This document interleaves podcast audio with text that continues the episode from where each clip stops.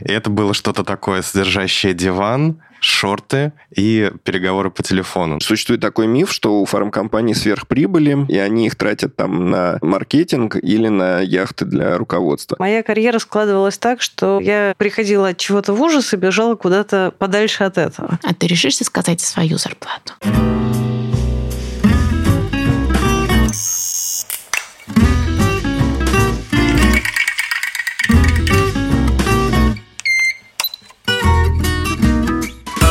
Всем привет! Сегодня среда, и значит, вы слушаете наш подкаст «Биолог на перепутье». В прошлом выпуске мы с вами поговорили о том, как устроена жизнь в науке. А сейчас мы сдвинемся чуть-чуть дальше. Поговорим о том случае, когда наука становится настолько прикладной, что превращается в бизнес. И какие подводные камни и, наоборот, быстрейшие, прекраснейшие течения там возникают. С вами ведущие подкаста Антон Чугунов, Вера Башмакова и наши двое гостей. Позвольте вам представить э, Илью Ясного, кандидата химических наук и начальника экспертизы венчурного фонда InBio Ventures. Здравствуйте. И Катя Померанцева, кандидат биологических наук, врач-генетик, консультант лаборатории генетика.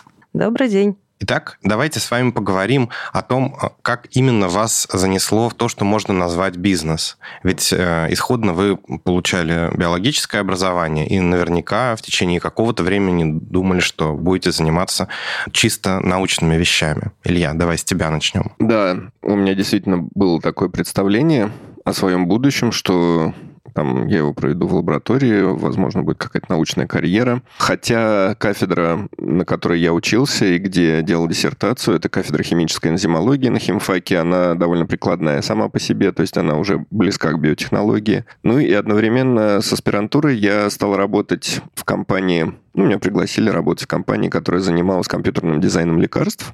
И хотя это еще очень далекая от практической такой разработки лекарств область, она более фундаментальная, чем классическая разработка лекарств, но все-таки это уже вот какой-то такой начался, видимо, путь в эту сторону. Кстати, компанию основал э, Майкл Левит, который потом Нобелевскую премию получил за молекулярное моделирование взаимодействия белков и лигандов. Потом где-то начиная с середины 2000-х, наверное, я все еще занимался такой наукой, хотя тоже это была организация лаборатории, которая бы делала рекомбинантные белки для того, чтобы проверять на практике вот эти вот предположения, полученные на компьютере. Но вот с 2010 года я круто изменил свою траекторию и ушел, так сказать, от лабораторного стола совсем и начал заниматься экспертизой разработки лекарств ведением проектов по разработке лекарств в компании, которая потом стала генериумом. И ни разу не пожалел, надо сказать, об этом переходе. То есть я, я не скучаю совсем по пипетке. Мне очень нравится э, все время находиться вот в потоке новой информации, пришлось э, очень как бы сильно э, заниматься самообразованием, потому что, честно говоря, до того, как я вот начал этим заниматься, я там не очень хорошо себе представлял, что такое фаза клинических исследований там, и чем отличается инвитро от инвиво экспериментов. И потом это все превратилось э, в... Ну, мы организовали, в общем-то, венчурный инвестиционный фонд, который стал инвестировать в стартапы, разрабатывающие лекарства. Все равно моя деятельность осталась очень тесно связана с наукой, естественно, потому что э, приходится читать научные статьи, иногда изредка писать, и постоянно-постоянно находиться как бы на переднем крае разработок вот в нашей области. А вот расскажи немножечко для тех, кто не в курсе, что такое венчурный фонд и каким образом, придя вроде бы в э, фармкомпанию, вот ты говорил, Generium, ты оказался в результате в фонде, а не э, непосредственно занимался работой этой компании. Сначала я занимался работой компании, то есть я работал в экспертном отделе, и нашей задачей было искать по всему миру интересные разработки лекарств и делать их трансфер, то есть приводить их э, в Россию, в генериум, чтобы продолжать их у нас уже в лабораториях дальше делать. То есть правильно ли я понимаю, что процесс заключается в том, чтобы найти разработку и, по сути, ее купить? Ну да, или купить, или вступить в сотрудничество, или использовать ее как э, идею для аналогичной разработки, там, если это не противоречит патентным каким-то вопросам. Как это превратилось в фонд? Ну вот, э, наработав э, вот, вот этот опыт поиска проектов и оценки, самое главное, проектов, наше руководство, там, наша команда, мы решили, что а почему бы не попробовать инвестировать просто в те стартапы, с которыми мы и так уже встречаемся, то есть почему бы не сделать, собственно, венчурный фонд. Я правильно понял, что русский фонд, русские деньги и вложены в американские разработки? Да. Почему? Мы рассматривали разработки со всего мира. Большую часть составляли вот входящего этого потока разработки из США, Европы, но из России мы тоже рассматривали, там из Азии почти нет. Просто так получилось, что вот именно по по нашим достаточно строгим критериям, а мы всегда делали упор на очень глубокий такой научный анализ разработок. У нас э, трудилось 7 экспертов, э, биологов и химиков. И просто вот э, эти проекты, в которые мы инвестировали, только они смогли пройти вот этот жесткий отбор. Из России проектов было просто меньше по количеству гораздо. И из них лучшие, ну, все равно не дотягивали вот до нашего уровня. Катя, расскажи про себя. Какой твой путь? С самого начала тоже расскажи, чем ты занималась в университете и что было потом? Я окончила медицинский, медико-биологический факультет второго меда. Ну и дальше, в общем, моя карьера складывалась так, что я приходила от чего-то в ужас и бежала куда-то подальше от этого. То есть вот поучившись в медицинском, я пришла в ужас от того, как все устроено в медицине в России, поняла, что там вообще невозможно работать и при этом сохранять человеческий облик, и надо куда-то от этого бежать как можно дальше. Вот, например, в академию, там наука, там все должно быть по-другому, там все прекрасно, там благородные люди занимаются благородным делом. Я поработала в науке, сделала кандидатскую диссертацию, занималась сугубо фундаментальными вопросами, связанными с регуляцией генетических процессов. Ну и как бы хлебнув академии, я с таким же ужасом сбежала оттуда, потому что вот эта вот вся система publish or perish и прочие особенности академической жизни ну, скажем так, тоже мне как-то вот так вот ужасно не понравились. Кстати, мы про это говорили в первом выпуске подкаста. Не забудьте переслушать. И тогда я решил попробовать лабораторную медицину, то есть, с одной стороны, как-то задействовать свое медицинское образование, с другой стороны, свой опыт работы руками в генетической лаборатории. И я работала в американском э, институте Reproductive Genetics Institute 6 лет. Я там проработала. И и там мне было тоже ужасно тяжело, но уже по другой причине, просто потому что я понимала, что жизнь в другой стране – это вещь не для меня. Есть люди, легче относятся к тому, что тебя окружает другая страна, но вот мне было в это все тяжело встроиться. То есть мне очень нравилось то, чем я занимаюсь, но при этом мне страшно хотелось вернуться в Россию. Я искала возможности кого-то заинтересовать этой темой здесь, и как только нашла, это заняло 6 лет.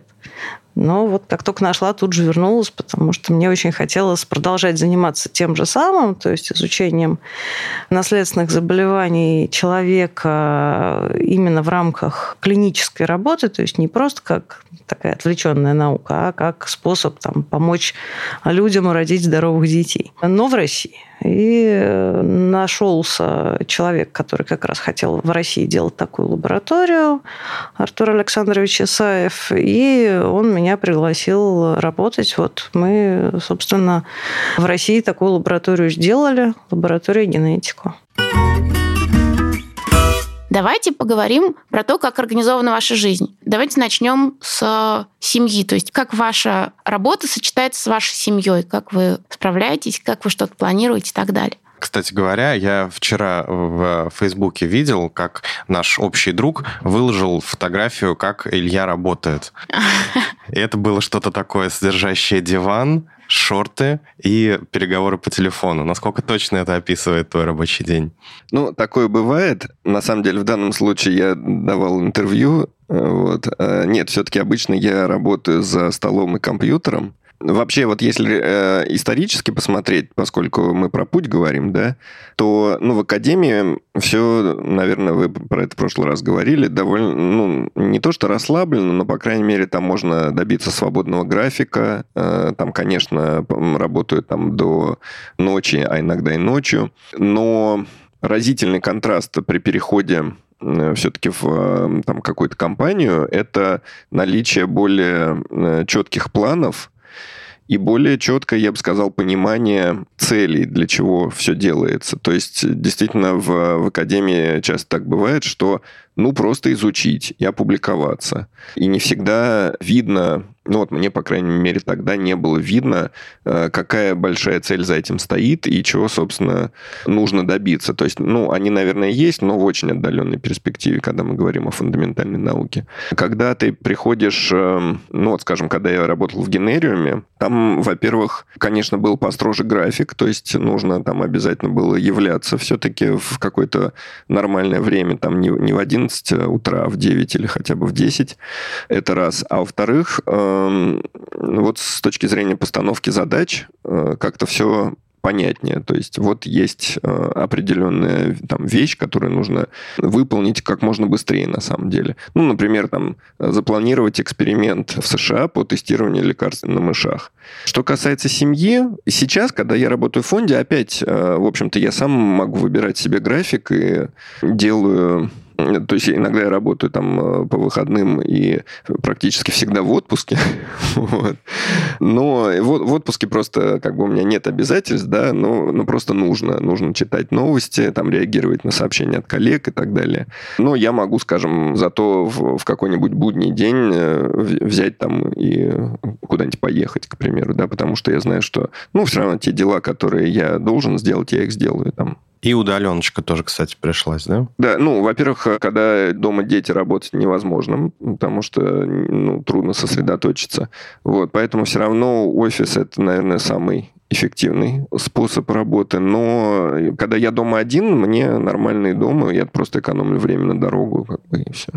Ну да, но сыворотку-то удаленно, конечно, не померить. Да. Катя, расскажи про свой вариант. Мне нравилось ужасно работать удаленно. В прошлом году такая возможность появилась. Ей с наслаждением пользовалась. Но потом она закончилась. Потому что, конечно, это все-таки нас сильно ограничивало. Дело в том, что значительная часть моей работы – это работа просто клинического генетика, который должен встречаться с пациентами, смотреть их, и общаться. И это все в удаленный формат э, не переведешь. Какую-то часть консультации можно делать удаленно, но если нужно провести осмотр, то никуда не денешься, нужно ехать к пациенту. А вы решитесь рассказать про свои семьи? про своих детей, сколько им лет, как у вас организовано время, чтобы проводить время и с ними, и успевать работать и так далее? Ну, у меня жена и двое дочек, 2 и 4 года им. Ну, в общем, практически свободное от работы время я провожу с ними. Вот. Э, ну, это довольно много, наверное. Ну, то есть это выходные, там, вечера и так далее. Да, кстати, до пандемии еще довольно большую часть времени занимали поездки на конференции, на встречи. То есть, наверное, минимум раз в месяц я уезжал там на несколько дней. Вот. Это, с одной стороны, для работы это очень важно и нужно, и Пандемия сильно ударила по этому аспекту, потому что все-таки личные знакомства, как ни крути, лучше работают в нашей области, чем Zoom. Вот. Э, но оказалось, что по Zoom тоже можно. И, конечно, с точки зрения там, семьи, жене больше нравится, когда я не уезжаю в командировки, это понятно.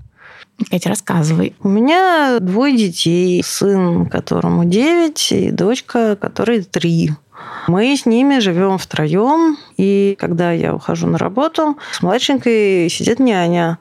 И, собственно, так было ну, почти с самого начала, когда вот э, ей исполнилось месяца три, я тяжело заболела и поняла, что одна я не справляюсь, и мне нужно, чтобы кто-то другой был, какой-то другой взрослый, который хотя бы на тот момент, когда я ну совсем никак не могу, мне поможет с детьми.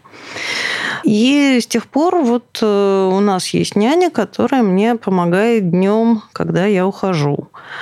Ну, старший днем в школе, на самом деле младший, я надеюсь, скоро пойдет в садик. В общем, в каком-то смысле логистика будет, наверное, несколько даже более сложная, потому что надо будет всех разводить, потом собирать, потом кружки. И в перерывах между логистикой я работаю. Ну, то есть у тебя получается наоборот, что ты работаешь в тех перерывах, которые позволяют дети, или как? Ну, благодаря няне эти перерывы достаточно большие, поэтому я могу себе позволить уходить, например, там на работу и более-менее целый день на работе быть но это требует некоторого гибкого графика, потому что я, например, не могу приходить к 9 куда-то, особенно если ехать далеко, я могу приходить только к 10 или к 11.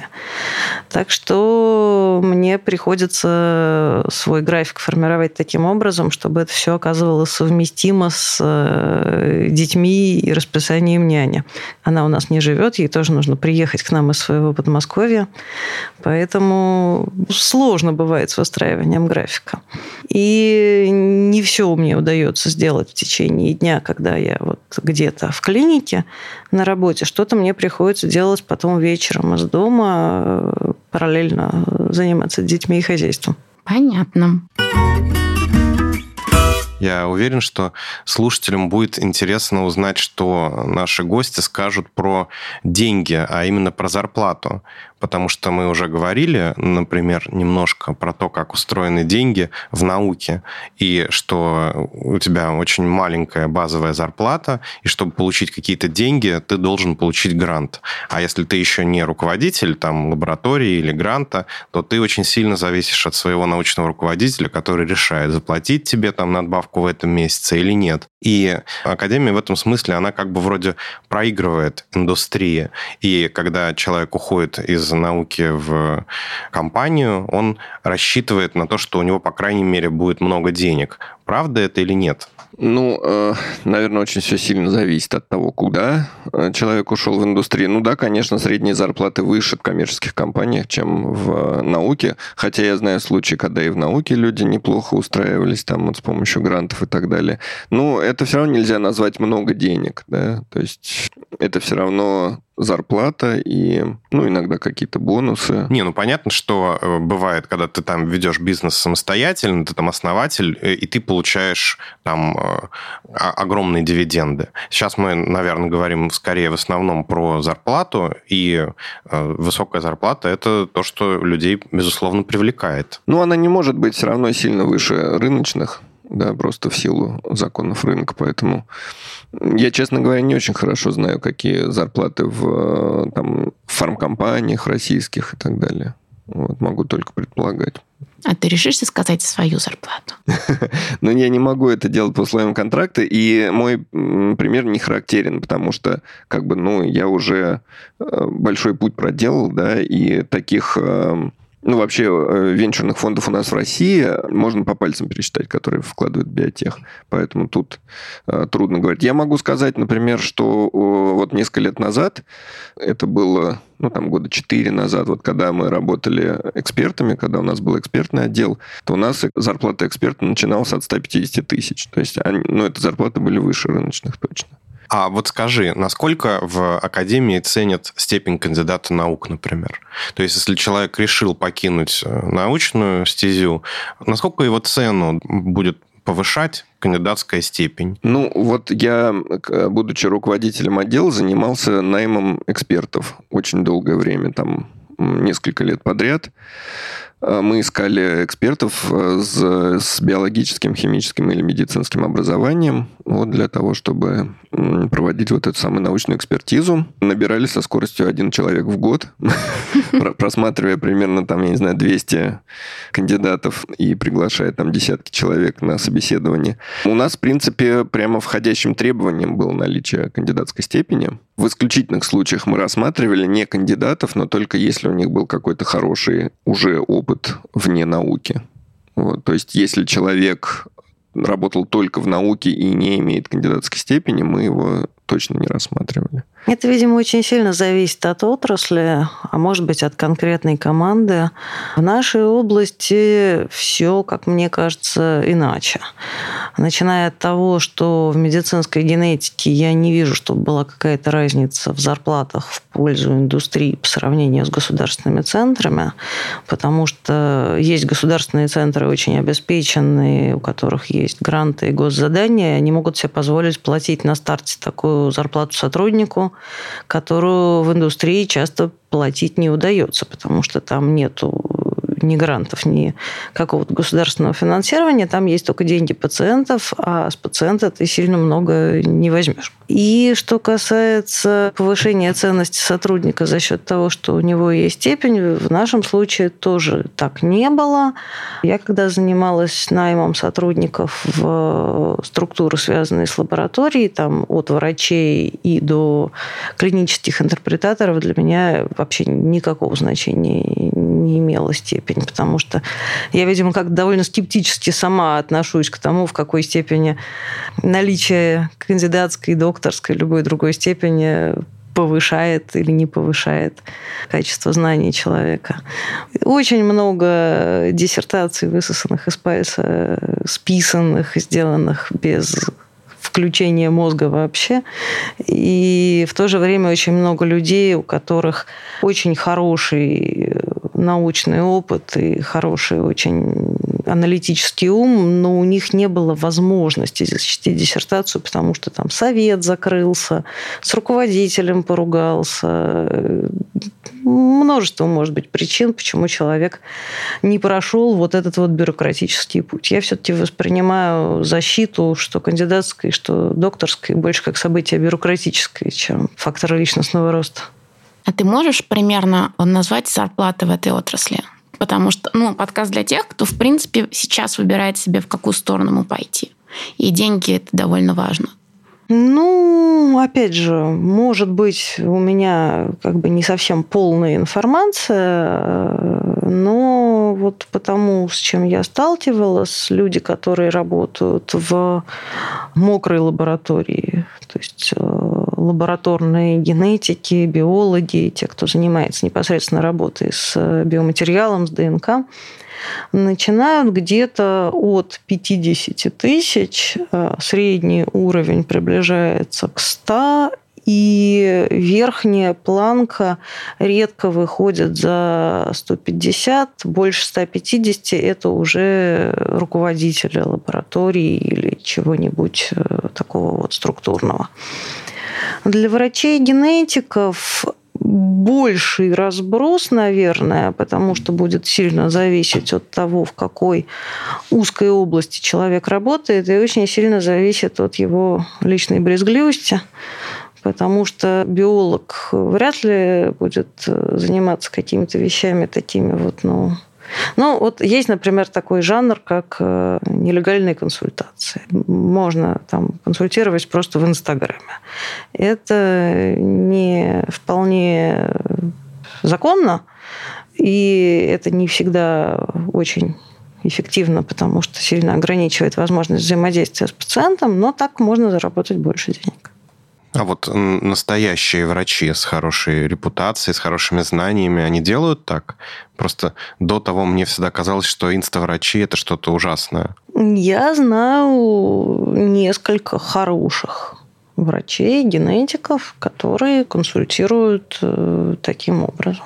Ну, на самом деле, мне кажется, что это неплохо, потому что, ну, ну допустим, живешь ты в какой-то глубинке, у тебя есть Инстаграм, и все, и ты чувствуешь, что с твоим ребенком что-то не так, и ты даже не, не знаешь, с чего начать. Если ты находишь какого-то врача, который тебя проконсультировал просто по сети и хотя бы тебе сказал какие-то начальные шаги, то это очень хорошо это вообще-то, ну, это огромный плюс нашего времени, мне так кажется. Вообще, если человек настроен на то, чтобы приносить пользу своей работе, то способов это сделать довольно много. Но действительно, некоторые из них э, могут быть в такой серой зоне закона. Ну, смотри, это уже вопрос про закон, да? Может быть, закон просто не успевают. Может быть, за... да. В России, например, врач не может открыть свою частную практику, он должен получить лицензию на какой-то медицинский центр, он не может ее получить лично на себя. Это не очень хорошо, не очень правильно. И, например, в отношении врачей-генетиков личные лицензии были бы вполне плюсом. Так что да, это действительно недостаток законодательства как раз, возможно, начало нового шага в нашем обсуждении. Вот. И он касается, ну, такой, я бы сказала, этической компоненты. Да? Наверное, человек, у которого есть выбор, он выберет то, что он считает правильным, а не то, что он считает выгодным лично для себя. Да? То есть он скорее выберет миссию, чем наживу.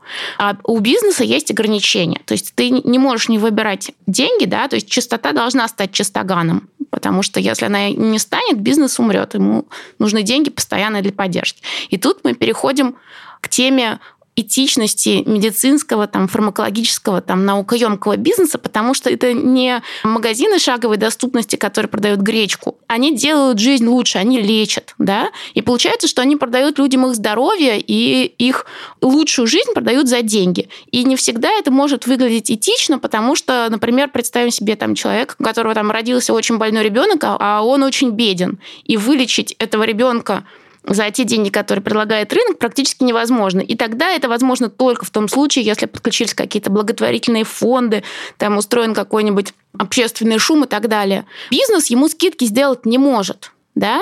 И с одной стороны, понятно, почему он этого сделать не может, а с другой стороны, понятно, что эта ситуация не очень-то справедлива. И вот что вы про это можете сказать? Про то, как определяются цены на лекарства, про то, как определяются цены там, на медицинские услуги, про то, что бы вы изменили, если бы у вас было все. Ну, чтобы картина была полной, давайте расскажем про дорогие лекарства. Мне кажется, Илья отлично про это расскажет.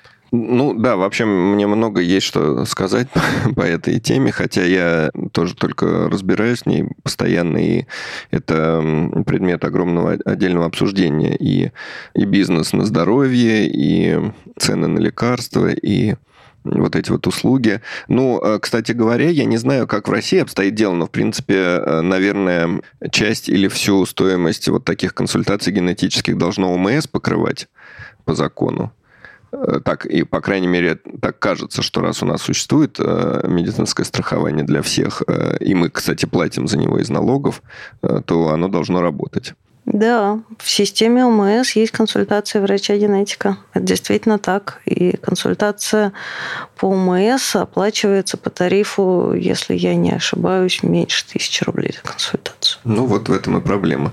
А, в... Есть разные модели вообще здравоохранения вообще э, в мире. Ну, про российскую мы плюс-минус представляем себе, как она устроена. Скажем, во Франции, Германии и Великобритании государства постарались сделать так, чтобы как можно больше услуг было бесплатным. По крайней мере, для граждан этих стран, ну и для там проживающих вообще. Ну, скажем, в Великобритании вы можете обратиться в частную клинику, потому что государственное здравоохранение довольно неповоротливое, медленное и не всех устраивает. Э, за большие деньги можно сделать эм, лучше и быстрее. Э, но в целом, опять же, какой-то базовый уровень обеспечен. И если посмотреть на интегральные показатели здравоохранения, они хорошие в, во Франции, в Германии и Великобритании. То есть это доступность, э, там, продолжительность жизни и прочие вещи. Там э, цены на лекарства очень э, контролируется государством. Однако там есть очень дорогие лекарства, да, с стоимостью 100 тысяч долларов, там 500 тысяч долларов и даже 2 миллиона долларов, как пресловутая 2 с лишним миллиона евро, даже, по-моему, как пресловутая Залгенсма.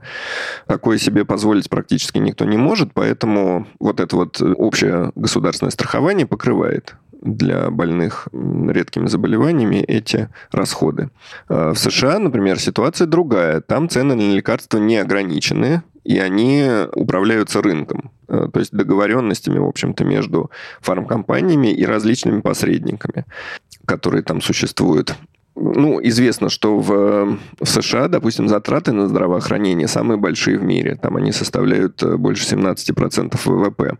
Но надо помнить, что из них затраты, скажем, на лекарства, это всего лишь процентов 15. И Все остальное – это затраты на госпитали, на зарплату врачам и, и другие вещи, которые со временем только растут. В принципе, цены на лекарства тоже растут там по мере роста инфляции и вздувания цен, но надо помнить, что как только на лекарство заканчивается патент, и оно становится дженериком, то появляется много дженериковых препаратов, и цена сильно падает. То есть то, те лекарства, которые у нас сейчас в аптеке стоят копейки, они когда-то тоже стоили довольно дорого, но сейчас они стали, в общем-то, таким общественным достоянием, их может производить почти кто угодно, и поэтому защитники, так сказать, вот этой вот американской модели здравоохранения, конкретно лекарственного да, обеспечения и разработки, говорят о том, что да, значит, цены на лекарства не ограничены, да, новые появляющиеся лекарства стоят безумно дорого, но через 20 лет после окончания патента на них падает патентная защита, они начинают стоить дешево, и таким образом вся эта система, она стимулирует разработку новых лекарств и тем самым пополняет арсенал новых лекарственных средств. А если, скажем, ограничить цены на лекарства, это снизит привлекательность всей этой деятельности для бизнеса и тем самым снизит поток появляющихся новых лекарств. Вот тут мы переходим э, к этической стороне, да, насколько можно там, брать деньги, скажем, да, с людей за лекарства. Конечно, если человек находится в безвыходном положении, совершенно неэтично с него требовать больших денег. Именно для этого придуманы вот эти системы страхования, государственного или частного, там в разных странах по-разному. Сейчас ну, в Америке большая проблема, что люди часто разоряются, становятся банкротами, потому что им приходится оплачивать свое лечение, и там сейчас ведется большая работа над тем, как сделать так, чтобы люди из кармана платили поменьше за лекарства, так как это сделали там в Великобритании, Франции и Германии, к примеру. А вот э, почему э, Золгенсма стоит 2 миллиона, и вообще э, нормально ли, морально ли, что это так дорого? И кто вообще может столько заплатить? Ну, заплатить столько могут только страховые компании, государственные или частные. Конечно, люди не могут из кармана за нее заплатить. Цена объясняется, обосновывается следующим образом, что человек, который заболел, да, или у которого там врожденное заболевание, он э, обходится здравоохранению во столько-то сотен тысяч долларов в год. Это всякая лекарственная поддержка, госпитализации, зарплаты, опять же, врачей, которые за ним ухаживают и так далее, и так далее. Ну вот в случае там, спинальной мышечной атрофии было посчитано, что это примерно там предыдущее лекарство, которое вышло на рынок, обходится в 400 тысяч долларов в год, а Залгенсма потенциально должна э, там продлевать жизнь, и действительно уже похоже, что она продлевает жизнь, по крайней мере, каким-то категориям пациентов. Соответственно, через 5 лет она окупится. У меня еще есть комментарий по поводу этичности фармацевтического бизнеса если позволите. Еще как. Ты совершенно права, что бизнес э, существует ради прибыли. Но, с другой стороны, и действительно, вот если посмотреть там на историю фармкомпаний в 20 веке, были всякие неприятные, ужасные инциденты и в начале 21 века, э, связанные именно с неэтичностью бизнеса, э, когда ради наживы, прямо скажем, там и скрывались данные, и итогом становились там страдания и смерти пациентов. И поэтому этот бизнес все сильнее и сильнее регулировался. И это один из вообще самых зарегулированных бизнесов. То есть контролирует там всю разработку, производство и применение лекарств э, государственные структуры э, во всех странах очень э, сильно. Но в разных странах по-разному. Вот как это устроено, скажем, в США и Европе. Бизнес делает ровно столько, сколько ему позволяет сделать государство. И в итоге, на мой взгляд, и на взгляд многих, ситуация сильно улучшилась. Там с конца 20 века, вот особенно с 90-х годов, началась разработка таких, скажем, руководств, э, законов и так далее, которые позволили в большой степени выровнять интересы бизнеса и общества. То есть э, сделать так, чтобы и бизнес получал прибыль, э, как бы и волки сыты, и овцы целые, и э, пациенты лечились э, современными лекарствами, которых э, становится все больше. Это, в частности, привело к тому, что, на мой взгляд, вот таких вот грубых совсем нарушений стало меньше, это привело к некому оздоровлению фармкомпаний в частности. И наоборот, э, теперь вот когда я там, встречаюсь с э, представителями фармкомпаний, маленьких стартапов, э, биотех-стартапов, с инвесторами там, из США и Европы, я вижу, что в целом это ну, наоборот, какие-то люди, которые думают далеко не только о прибыли. Это, во-первых, во многих случаях ученые и медики по образованию. Во-вторых, они думают о том, чтобы принести какую-то пользу пациентам. Вот, ну, похожая ситуация э, была в э, Великобритании. Там, например, компания Vertex э, установила цену на свой препарат от муковисцидоза там в размере 100 или 150 тысяч фунтов. Регулятор сказал, что нет, за такие деньги государство его закупать не будет. И они год торговались, значит, в поисках лучшей цены. Понятно, что за этот год можно было бы пролечить там кучу пациентов с муковисцидозом, и это тоже совершенно как бы неэтичная ситуация. И кто здесь должен был уступить? Э, компания, которая работает ради прибыли, или государство, у которого ограниченный бюджет? Как бы всех, всех можно понять. Просто, опять же, существует такой миф, что у фармкомпаний сверхприбыли, и они их тратят там на маркетинг или на яхты для руководства. Они, конечно, тратят их на яхты для руководства, там совершенно неприличные иногда бонусы бывают, но они все равно небольшие там по сравнению с оборотами компании. Но надо сказать, что на исследования и разработки некоторые фармкомпании тратят больше, чем на маркетинг, и это тоже где-то 15-20% выручки годовой. То есть совсем не маленькие цифры, это исчисляется там миллиард, десятками миллиардов долларов. Я правильно поняла, что они на исследования тратят всего 20% выручки? Ну, а на исследования это в том числе на зарплаты своих сотрудников, а 80% на что? Эм, на производство, там, на маркетинг, естественно. Ну, ну, подожди, производство, оно какую долю занимает? Просто я тогда пытаюсь понять. То есть, мне кажется, 20% это очень мало для наукоемкой компании. Ну, как посмотреть? Они же должны иметь э, какой-то баланс для покупки новых активов, например, да? У компании постоянно заканчиваются патенты, она должна иметь возможность купить там маленький биотех э, за несколько миллиардов долларов, чтобы пополнить свой портфель продуктов. Мне еще казалось, что чем крупнее компания, тем на самом деле, может быть, меньше она вкладывает э, в разработку, а больше в покупку и в балансирование своего портфеля, а разработка остается на долю стартапов, компаний поменьше. Хорошо.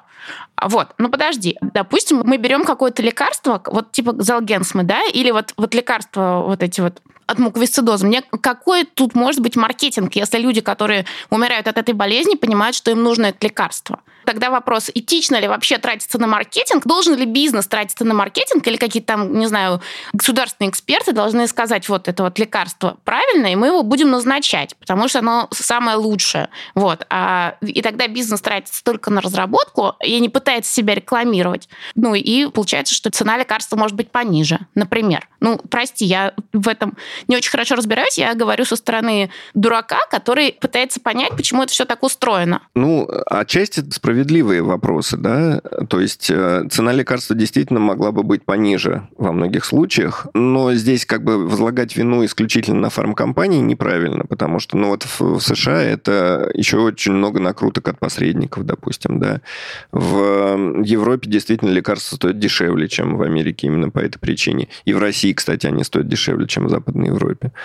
Это сложный вопрос. Там, допустим, если вот я уже говорил, что если ты снизишь э, цены на лекарства указом каким-то, ты снизишь мотивацию тех людей, э, которые занимаются этим бизнесом, а бизнес очень рискованный. То есть это не, даже не продажа гречки в магазине, да, потому что гречку точно купят, а здесь ты вкладываешь в исследование и разработки сотен лекарств, и там из 10 лекарств, которые входят в клинические исследования, до рынка доходит одно соответственно, все остальные расходы просто списываются. Также есть э, такой распространенный миф и троп, что вот поскольку ранние исследования финансируются университетами и государством, то и лекарства, которые в итоге получаются, должны принадлежать э, государству там чуть ли не бесплатно э, и раздаваться э, людям бесплатно, а, дескать, фармкомпании просто, так сказать, в кавычках берут эти разработки, просто доводят их до рынка и на этом наживаются. Это тоже ошибочная точка зрения. Значит, из лекарств, которые сейчас существуют на рынке, только около там, там 10-15% разработаны в университетах, все остальные разработаны коммерческими компаниями. И коммерческие компании, и маленькие фирмы, и э, фармгиганты берут на себя вот эти огромные риски и занимаются, в общем-то, научными исследованиями, клиническими исследованиями, которые там стоят много денег, а оканчиваются довольно часто неудачами. Ну, а можно ли про те лекарства, которые были разработаны в университете или в каком-то акселераторе университетском, сказать, что они были оплачены дважды? Один раз грантами, а другой раз уже деньгами пациентов? Ну, обычно эти гранты – это малая доля от того, что потом было потрачено на разработку все равно коммерческой компании, потому что такого, чтобы некоммерческая организация доводила лекарства до рынка, это единичные случаи, очень редкие. И давай обсудим еще вот какой вопрос. Есть болезни, которые снедают золотой миллиард. И большое количество болезней этих уже побеждено. Инфекционные болезни задавлены прививками, очень эффективно сейчас лечат рак. Про сердечно-сосудистые заболевания стало гораздо больше ясно. И вот сейчас уже фармацевтика добралась до генетических заболеваний, да, которые раньше на общем фоне просто терялись. И это уже какие-то там от тысяч до сотен тысяч людей в год. То есть это уже гораздо более маленький рынок, но все-таки фармкомпании этим занимаются. А у нас есть забытые болезни, от которых болеют люди из остальных 6,5 миллиардов, которые живут в странах, названия которых не помнят люди там э, из Европы, там Америки, России. И эти болезни, они гораздо проще во многом, и они, некоторые из них уже побеждены в современном мире, только для этого нужна какая-то другая организация. Там на Гаити была холера несколько лет назад. Малярия уносит сотни тысяч людей по всему миру. Денге, там шистосомоз, то есть это паразитарное заболевание. Ну так вот, так и что фармкомпании думают об этом? Как бизнес должен вести себя в этой ситуации? Им не видать, да, в этой области сверхприбыли. Значит, ну, во-первых, этим интересуются благотворительные фонды, такие как там фонд Билла и Мелинды Гейтс, и они как действуют? Они как раз смотрят, где много разработок, да, в, в эти области они не идут. Они э, стараются финансировать там стартапы, которые разрабатывают как раз вот что-то, на что не обращается так много внимания. С другой стороны, есть... То есть это тоже такая разновидность благотворительности, естественно, но только не когда там э, смс-ками собирают на уже имеющиеся лекарства, а когда рискованные вещи финансируются из фондов богатых людей, допустим, или организаций. Такое, кстати, тоже есть. Скажем, есть э, организация в Великобритании, Cancer Research UK, которая финансирует э, в области рака и играет довольно большую роль вот в, в организации всей этой деятельности. Помогает преодолеть стартапам разрыв между финансированием э, грантовым, допустим, и финансированием со стороны э, венчурных фондов. А есть и вообще-то большинство ведущих э, фармгигантов все-таки обращают внимание на эти заболевания, и есть даже сайт, на котором ведется их рейтинг, и там на первых местах, например, всегда GSK, Э, GlaxoSmithKline, э, которые ведут разработки и по этим э, заболеваниям, по шистосомозу, малярии, туберкулезу, там, денге и так далее. То есть они, в общем-то, тоже в каком-то смысле занимаются благотворительностью, потому что они тратят деньги на рискованные проекты, с которых прибыли они, скорее всего, большой, по крайней мере, не получат. То есть это не то же самое, что разработать там редкое генетическое лекарство и продавать его на 2 миллиарда в богатых странах, естественно. А что в данном случае является для них движущей силой. То есть то, что они занимаются, то, как ты говоришь, благотворительностью, им дает какие-то преимущества или Почему это происходит? Я думаю, что в первую очередь это просто имидж и желание как бы, ну, руководства компании заниматься филантропическим ну, То есть проектом. они сами решили, что часть из прибыли, полученных в других местах, они потратят вот на эти проекты не очень прибыльные, но которые для всех, типа, да? Ну, я думаю, что да. Ну вот, среди этих заболеваний есть те, которые, в принципе, можно было бы победить и без форм разработок, да, там от того же, что самоза очень бы помог водопровод. Дело не в том, что от него нет лечения, от него есть лечение. Просто люди постоянно заражаются заново, потому что они набирают воду в плохих источниках воды. Вот, и там их, э, на них нападают эти шестосомы. Это опять как бы разговор, что вот мы можем тратить деньги на лекарства, а мы можем тратить деньги на изменение жизни людей. И это как раз опять то место, где переплетаются бизнес, государство, общество и так далее. В данном случае тогда возможно, что фармкомпаниям нужно на чем-то еще сосредотачиваться. Ну, тут нет простых ответов. Да, действительно, вот в России, например, такая же ситуация с туберкулезом. Когда человек заболевает туберкулезом, его сразу важно лечить правильными лекарствами. В России этого не делается из-за того, что не хватает лекарств, много некачественных дженериков, подделок, которые должны контролироваться, но не контролируются. И в итоге пациенты переходят в резистентную стадию, и дальше их приходится лечить дорогими современными лекарствами э, с большими побочными эффектами и меньшей эффективностью.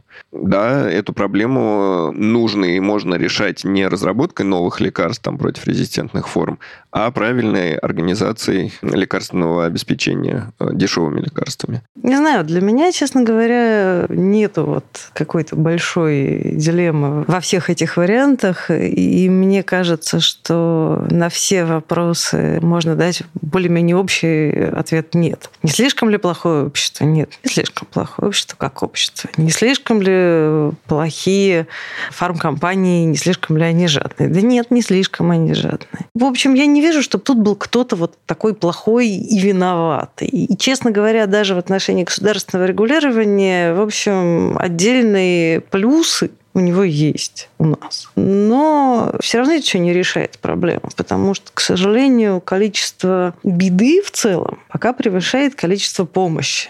Так вот, если на круг в мире, вот в мироздании, просто слишком много болезней и слишком мало лекарств, и слишком мало денег.